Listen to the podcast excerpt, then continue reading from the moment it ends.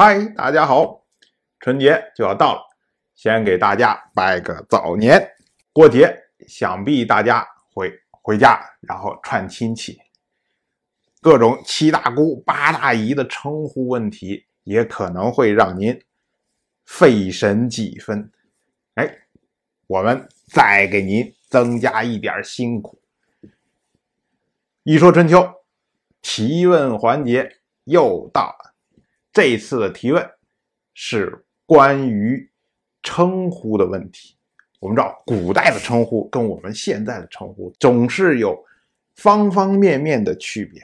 举个例子，比如说我们现在说一对夫妻，你也可以叫他一对夫妇。但是“夫妇”这个词啊，在古代的时候，它不是一个词，甚至不是指的一家的小两口。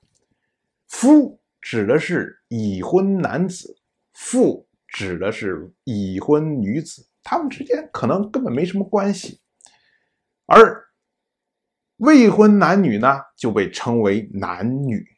所以看像春秋里面一说，说我们举国上下夫妇男女，就是指的我们国家里面结婚了男的，没结婚的男的，结婚的女的，没结婚的女的，哎，所有这些人，然后啦啦啦怎么怎么着，就类似像这样的区别。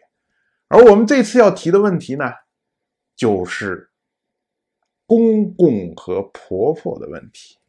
我们知道，一个女性嫁到丈夫家里面，要叫丈夫的母亲叫做婆婆，叫丈夫的父亲叫做公公。哎，这是我们现在称呼方式。但是在春秋时代的时候，公公婆婆被称为舅姑，也就是说。女子要称呼自己丈夫的父亲，称呼为舅；称呼丈夫的母亲，称呼为姑。舅就是我们说舅舅、舅妈的舅，姑呢就是姑姑的姑，大姑、小姑。哎，这个姑。而如果要是称呼丈夫的奶奶，则称为主姑。哎，这就好像祖母一样，这种称呼，称呼妈妈叫母亲，然后称呼奶奶叫祖母。那这个呢，称呼丈夫的母亲叫做姑，称呼丈夫的奶奶叫做主姑。哎，我们的问题就是，姑姑、舅舅，这感觉一个是父亲这边的亲戚，一个是母亲这边的亲戚，你怎么嫁到丈夫家里面？丈夫的父母就是又是你的母亲这边的亲戚，又是你父亲这边的亲戚，这是怎么回事呢？哎，我们要提的问题就是，为什么古人称呼公公婆婆为舅姑？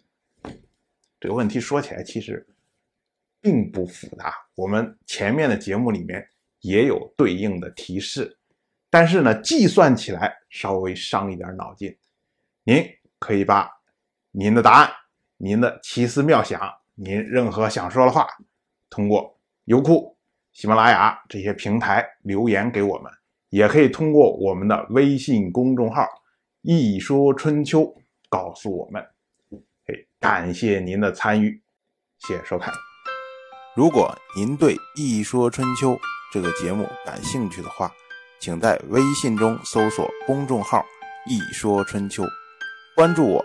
您不仅能得到《一说春秋》文字版的推送，还可以直接和我互动交流。我在那里等待您的真知灼见。